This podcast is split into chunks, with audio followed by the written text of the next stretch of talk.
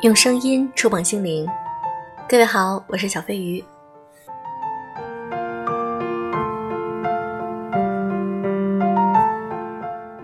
最近我发现节目的播放量有所降低，那么非常感谢你们依旧在收听。如果你喜欢我的节目，可以点赞、评论、转发至朋友圈，希望有更多的人被温暖。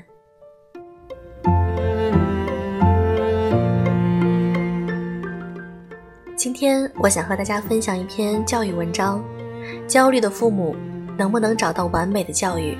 来自于作者艾美雅。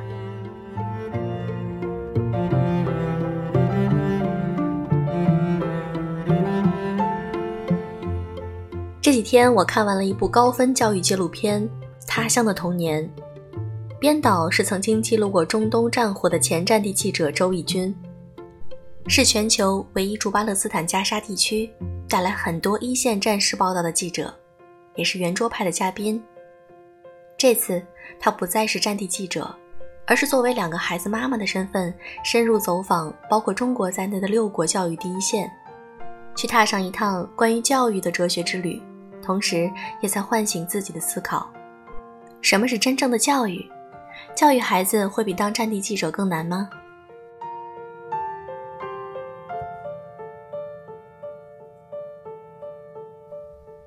无竞争的国度，教育理想国芬兰。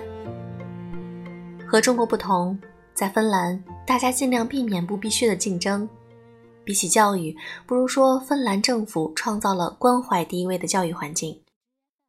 免费的新生儿大礼包是每对即将成为父母的芬兰夫妻收到的礼物，里面装满了新生儿的必需用品，令每一位夫妇感到了政府的支持力。随之而来的是免费的义务教育，免费的学校午餐。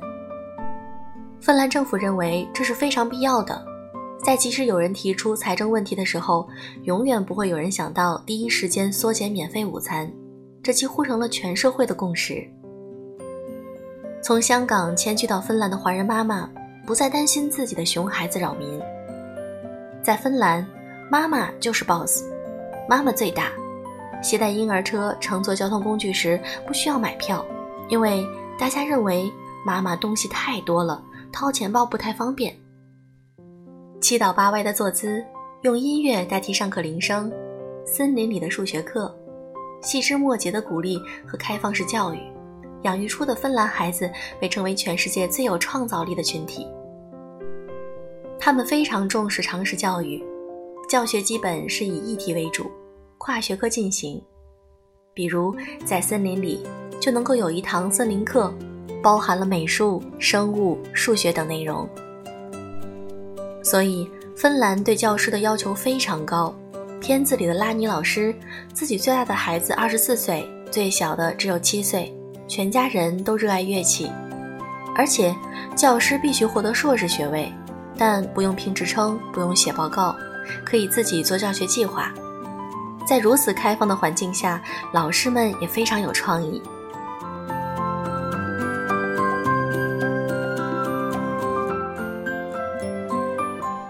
强调集体主义的日本孩子长大后不会哭了。但凡去过日本的人都会对他们整齐划一和日本在生活方面井井有条感到不可思议，而这一切又都来自于强烈集体意识的幼年规训。比起芬兰人的放养。日本教育非常注重不给别人添麻烦、关心他人这样的潜意识训练。在长大后，日本的社会生活素质位居全世界前列，但是不得不说，大量的日本民众感觉到并不快乐。每年三月是日本的自杀高峰期，因为三月是日本的财政结算月，很多人甚至算好了自己的死，不要给财务清算人员带来麻烦。进而选择了在这个时候结束生命。离东京不到三十公里的自杀森林，立着偌大的标牌。想想孩子和父母，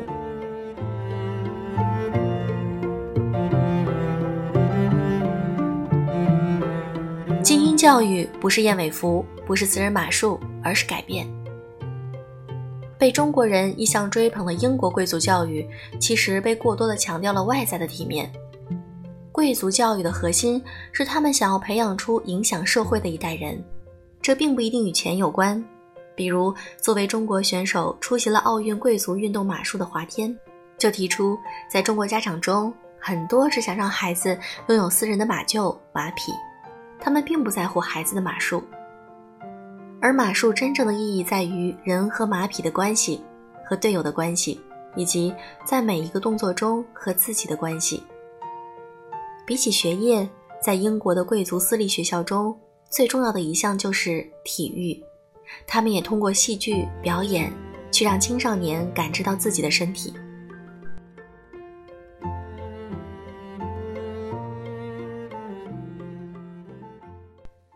在贫富差距非常大、女性地位低下的印度，教育的新生力量正在蓬勃。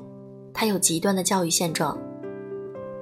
贫困的一面，在印度，百分之五十七的女生会在青春期辍学，原因竟然是他们没有卫生巾。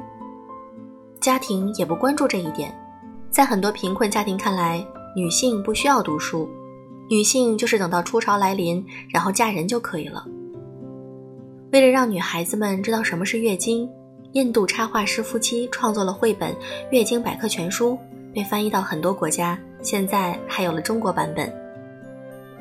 在最穷困的地区，有志愿者为印度搭起了云学校。在这一代孩子身上，因为互联网在线的教育存在，他们知道了什么是视频，知道了外面的世界，命运将会改变。看完这几集，我突然明白了几个道理。没有完美的教育。一个国家的孩子大体接收到的教育，还是来自于这个国家主流价值观是什么。芬兰的教育如此强调个人主义，但是很多人会认为芬兰人过于冷漠，个人主义极强。所以你指望把日本孩子的高纪律性、芬兰孩子的创造力、中国人的坚韧、以色列的不惧失败，通通归到一个孩子身上，几乎是不可能的事情。在大环境之内，父母的教育变成了最重要的事情，而这一层贴身教育拷问的并非父母本身的知识素养，更多的来自父母的人生观和价值观。父母是否认可一种普通人生的价值？父母是否能够在日常中找到一种美感和快乐？父母是否认为花钱读书去体验世界是值得的？父母更偏向个人主义还是集体主义？父母喜爱文学、艺术、运动吗？父母给孩子报这些兴趣班，是生活为了学习，还是学习为了生活？父母愿意自私的把平凡孩子留在身边，还是认可优秀的孩子都会远走高飞，其实是来报仇的？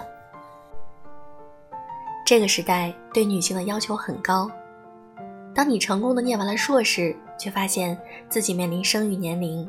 很多高素质的母亲不得不在孩子的头三年选择了全职育儿，这一举动被称之为浪费，但这是真的吗？当家庭教育变得如此重要，高素质全职妈妈绝对不是浪费。一个孩子有了一个周玉君这样的妈妈，和他只能拥有一个成天沉迷于购物、打牌、肥皂剧的母亲，拥有的绝对是不一样的人生。谆谆教诲，如沐春风。这个社会的大部分家庭女性在一边育儿一边自修，她们真正贯彻着推动摇篮的手推动了世界。昨天我在楼下看到一个妈妈指着瓜子壳，让自己两岁左右的女儿一片一片捡起来放进垃圾桶里去。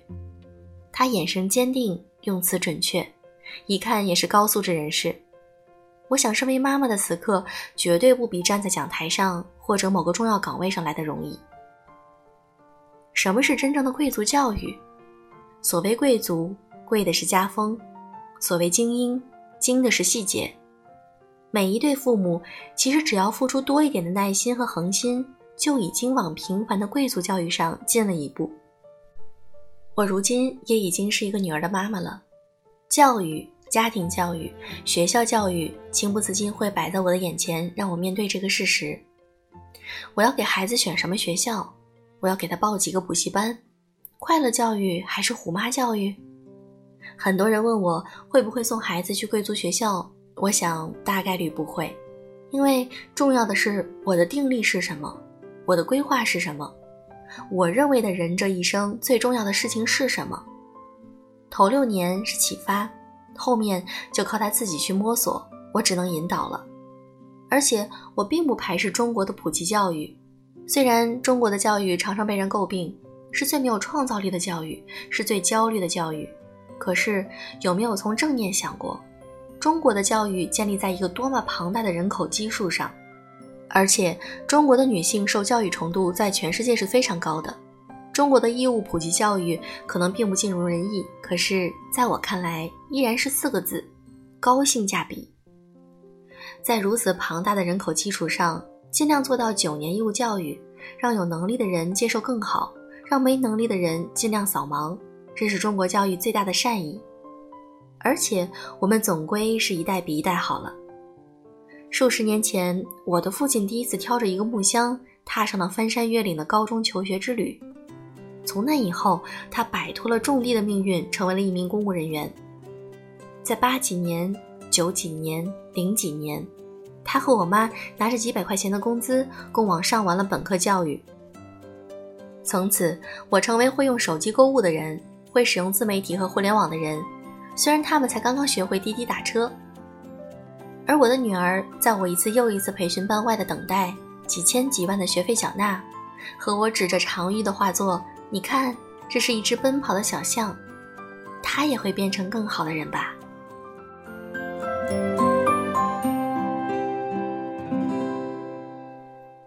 怀着这个正念，我想这就是教育的真正意义。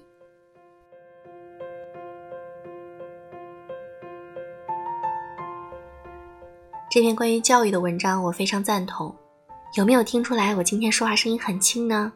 因为我的女儿是在我的屋里，所以我说话比较轻。希望所有的妈妈们，你们在教育方面能够有更多更好的观念，让我们一起共同进步吧。今天的这期节目，如果你喜欢，请记得转发到朋友圈哦。好啦，祝各位晚安吧。